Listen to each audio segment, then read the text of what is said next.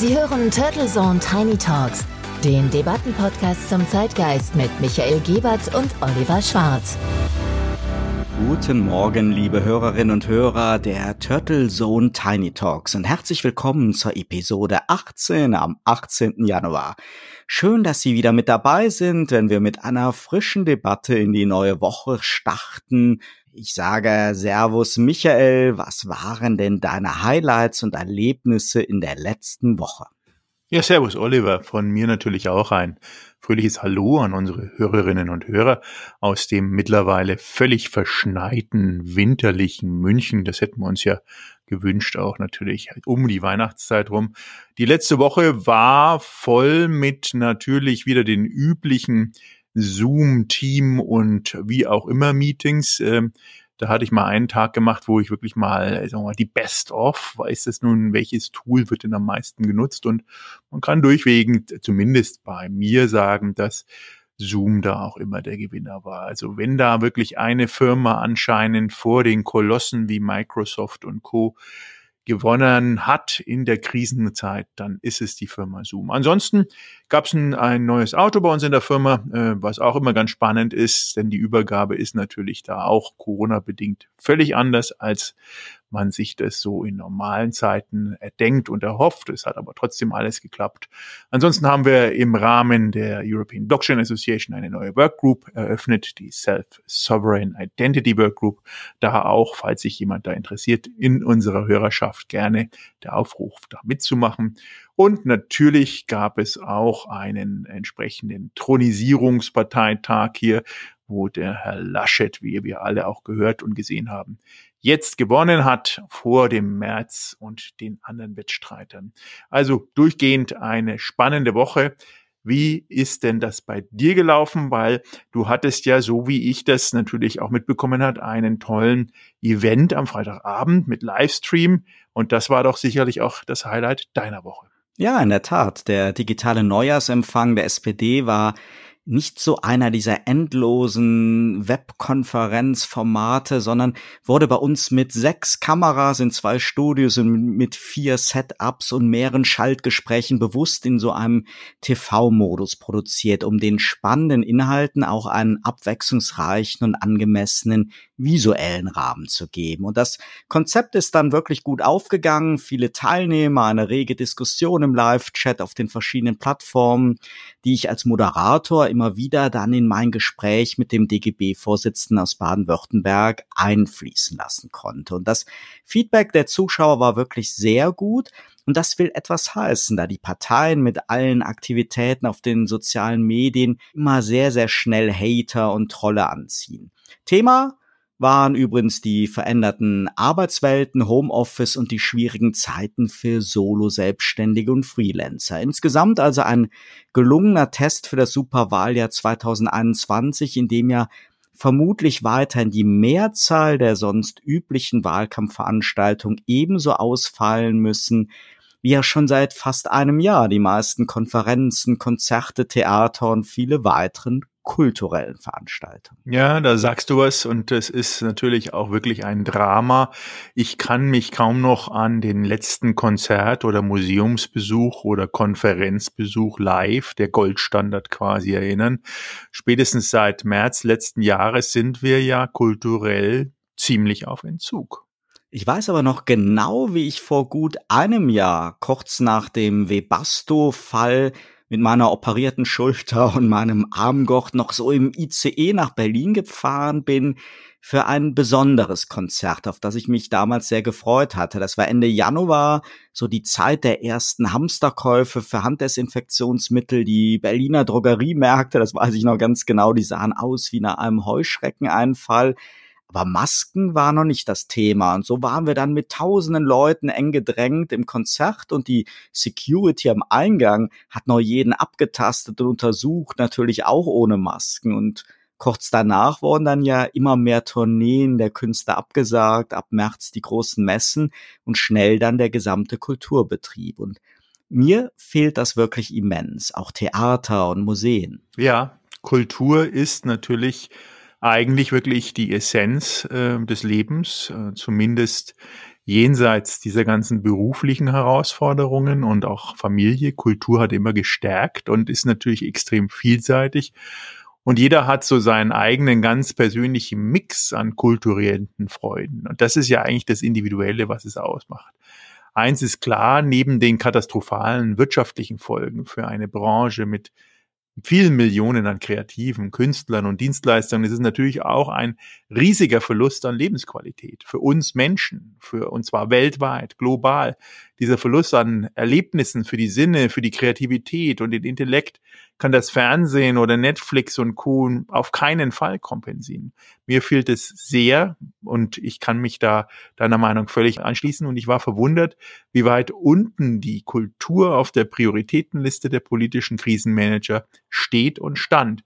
Nicht nur was die Überbrückungshilfen angeht, sondern auch an kreativen Ideen, um mindestens zu versuchen, mit Hygienekonzepten einen gewissen begrenzten Zugang zu Museen, Theater und sonstigen Kulturveranstaltungen zu durchdenken.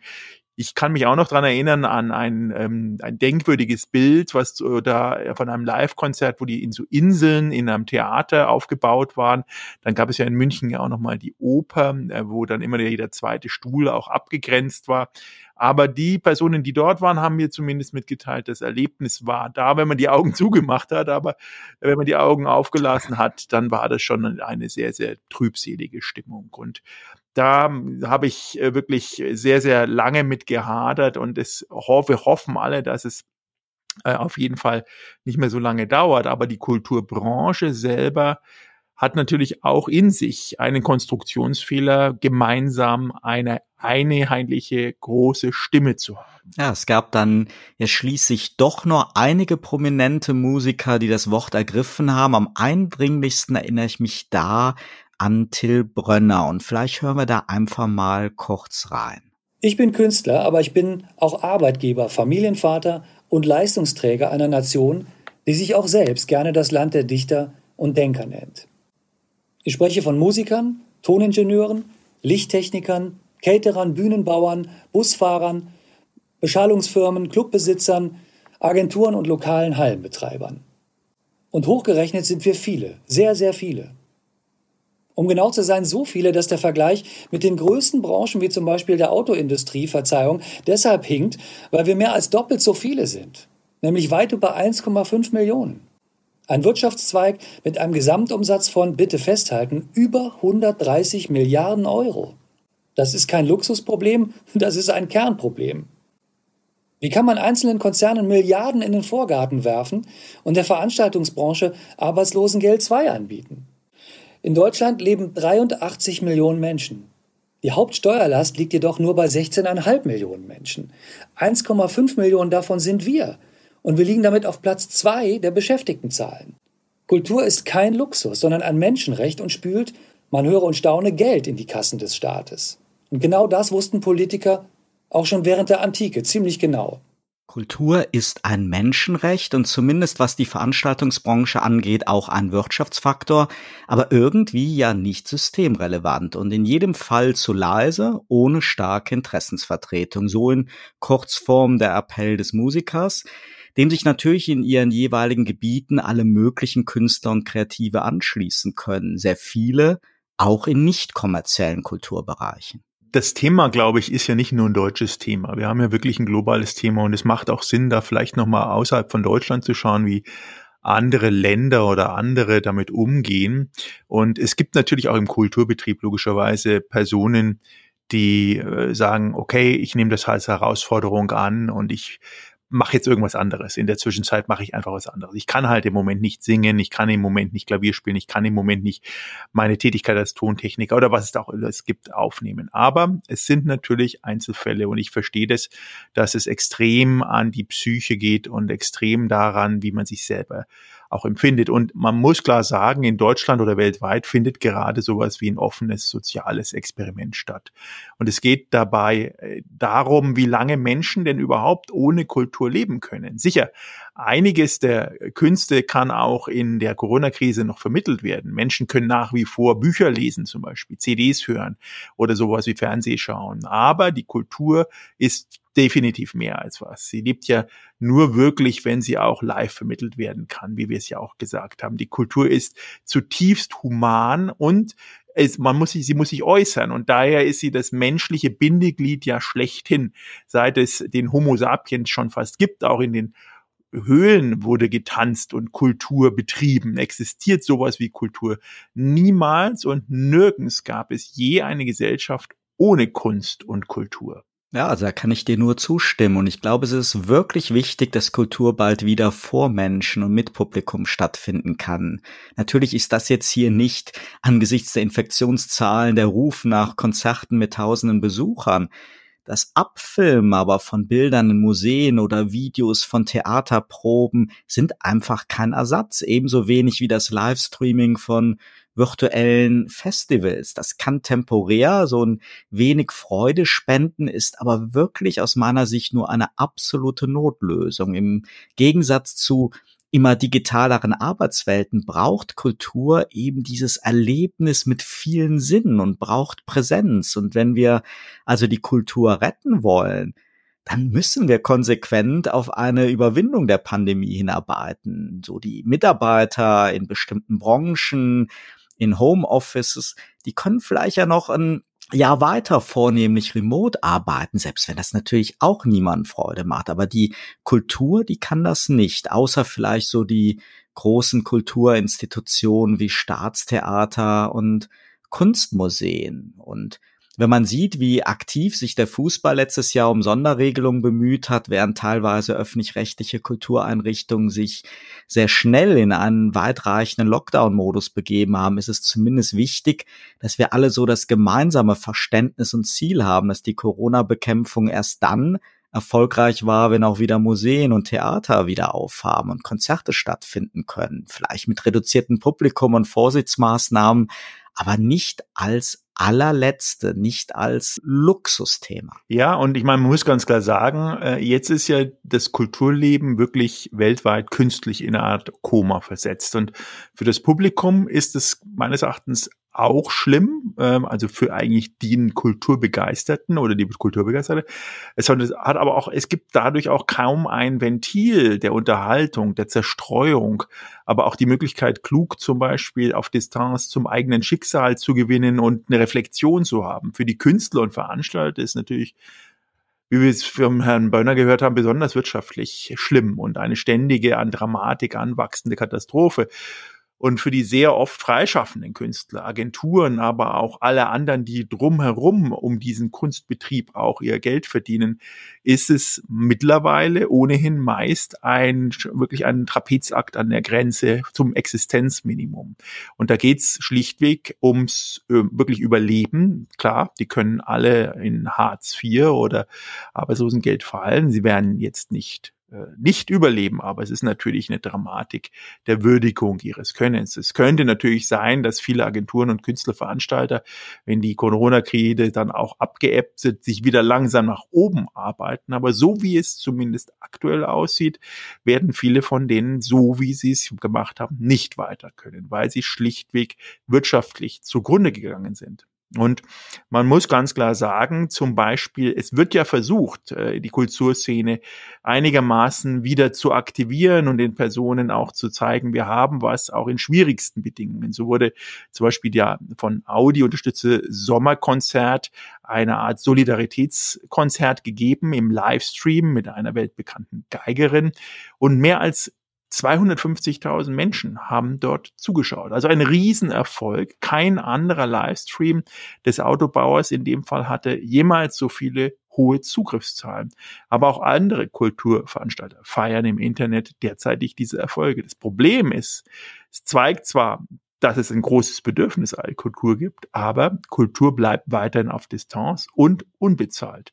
Und davon können natürlich die Künstler und Künstlerinnen nicht überleben, sondern es ist nur ein Hinweis, dass es sie noch gibt. Der Appell von Till Brönner, den wir gehört haben, der ist ja ungefähr zwei Monate alt und sein und der Hilferuf ja einer ganzen Zahl weiterer Künstler, der blieb ja nicht ganz ungehört, aber das Konzept der Politik lautete, eben nicht die vielen Solo-Selbstständigen und Freiberufler in den Kultur- und Veranstaltungsbranchen in die Wirtschafts- und Überbrückungshilfsprogramme aufzunehmen, da diese ja in der Regel auf Betriebskostensubventionen beruhen, sondern es wurden ja rund eine Milliarde Euro für ein Programm mit dem Namen Neustart Kultur bereitgestellt. 400 Millionen für den Erhalt der Kulturinfrastruktur, 250 Millionen für den Neustart trotz Pandemie 150 Millionen für digitale Projekte, 100 Millionen für pandemiebedingte Einnahmeausfälle und 20 Millionen für den privaten Rundfunk. Und das klingt erstmal nach einer Menge Unterstützung.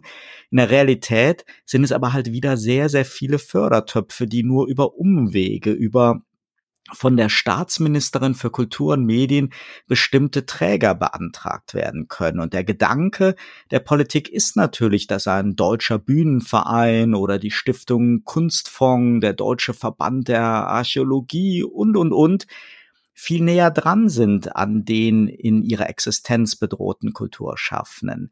Das ist aber eben leider nicht die Realität immer. Und umgekehrt führt das dann dazu, dass viele Kreative, die eben nicht in solchen Verbänden organisiert sind, die nicht gut vernetzt sind und sich nicht mit Förderanträgen auskennen, wieder weiter außen vor bleiben. Und was nützen 250 Millionen für einen Neustart trotz Pandemie, wie der Titel heißt, wenn genau dieser Neustart ja trotz mannigfacher Hygienekonzepte auch in den Lockerungsphasen letztes Jahr im Kulturbereich nicht erlaubt worden ist und jetzt nicht vorstellbar ist. Es kann also wie so oft bei solchen Fördertöpfen sein, dass jetzt neue digitale Projekte mithilfe des Fördergelds entstehen, aber bei schuldlos in Not geratenen Kulturschaffenden trotzdem das Licht ausgeht. Und für die Kulturstaatsministerin ist das durchaus ein respektabler Budgetposten, den sie erkämpft hat für den Wirtschafts- und Finanzminister aber sicher eher Peanuts im Gesamtrettungsbudget. In jedem Fall keine Bazooka und auch nicht schnell und nicht unbürokratisch. Ja, und ich glaube, dadurch, dass ja die Kultur keine große eigene einzige Stimme hat, wird immer noch davon ausgegangen, dass es hier um irgendwelche Selbstverwirklicher gibt, die in ihren Eitelkeiten aktuell gekränkt sind und deswegen jetzt einzeln sagen, wie schlecht es ihnen geht. Und das ist es, das ist was anderes. Es ist einfach so, dass ohne Kunst die Menschen entweder quasi seelisch äh, verkommen, zu seelenlosen Robotern irgendwann mal werden oder zu Barbaren. Äh, und das ist einfach wirklich, die Kunst ist in unserem ökonomiegetriebenen Welt äh, so eine Art Sicherheitsgut Gurt gegen geistige Verwahrlosung. Und das müssen die Politiker auch begreifen. Fatal wäre natürlich, wenn die Politik davon ausgeht, dass das irgendwie Fernsehen und Co. und die anderen Medien richten und äh, eine mögliche geistige Verbiedermeierung da sozusagen als Zielvorgabe haben. Und das allerdings wäre äh, dann fatal, besonders wenn man einfach missachtet, dass, wie wir gehört haben, der Wirtschaftsfaktor ja auch ein riesiger ist im Bereich Kunst und äh, deswegen natürlich auch gefördert gehört, beziehungsweise zumindest sowas wie Erhaltungskonzepte erlangt werden müssen. Ja, das sind ja, wie du sagst, wenn das live einfach nicht geht aufgrund der Hygieneregeln und Abstandsregeln, dann müssen andere Regeln her und die müssen kreativ sein, die müssen nach vorne gehen und die müssen gelingen. Denn am Ende ist ja das Gelingen das, was es ausmacht, um Gestalter deines Lebens zu sein. Und das, da müssen die Kulturschaffenden hin mit Vorschlägen und die Politik auf der anderen Seite. Und die müssen dann auch kompromisslos und ohne großartigen Verwaltungsaufwand und ohne Ausnahme durchgewinkt werden und ausprobiert haben. Wir sind in einer Zeit, wo viel probiert werden muss, weil wir einfach diese Situation noch nie hatten. Dann wollen wir hoffen, dass wir am Ende wenn wir hoffentlich die Pandemie überwunden haben, nicht kulturell verarmt dastehen. Es ist unser Lebenselixier. Michael, vielen Dank für die spannende Debatte heute. Wir sind schon wieder am Ende. Ich freue mich dann auf nächste Woche. Dir alles Gute. Das gleiche an unser Publikum. Nochmal, Kunst ist eigentlich systemrelevant, ist identitätsstiftend und wir sollten alle ein Interesse haben, dass wir dieser Gruppe unserer Gesellschaft unter die Arme greifen. Turtle Zone Tiny Talks, der Debattenpodcast mit Michael Gebert und Oliver Schwarz. Immer zum Wochenstart auf allen Podcast-Plattformen und auf turtlezone.de.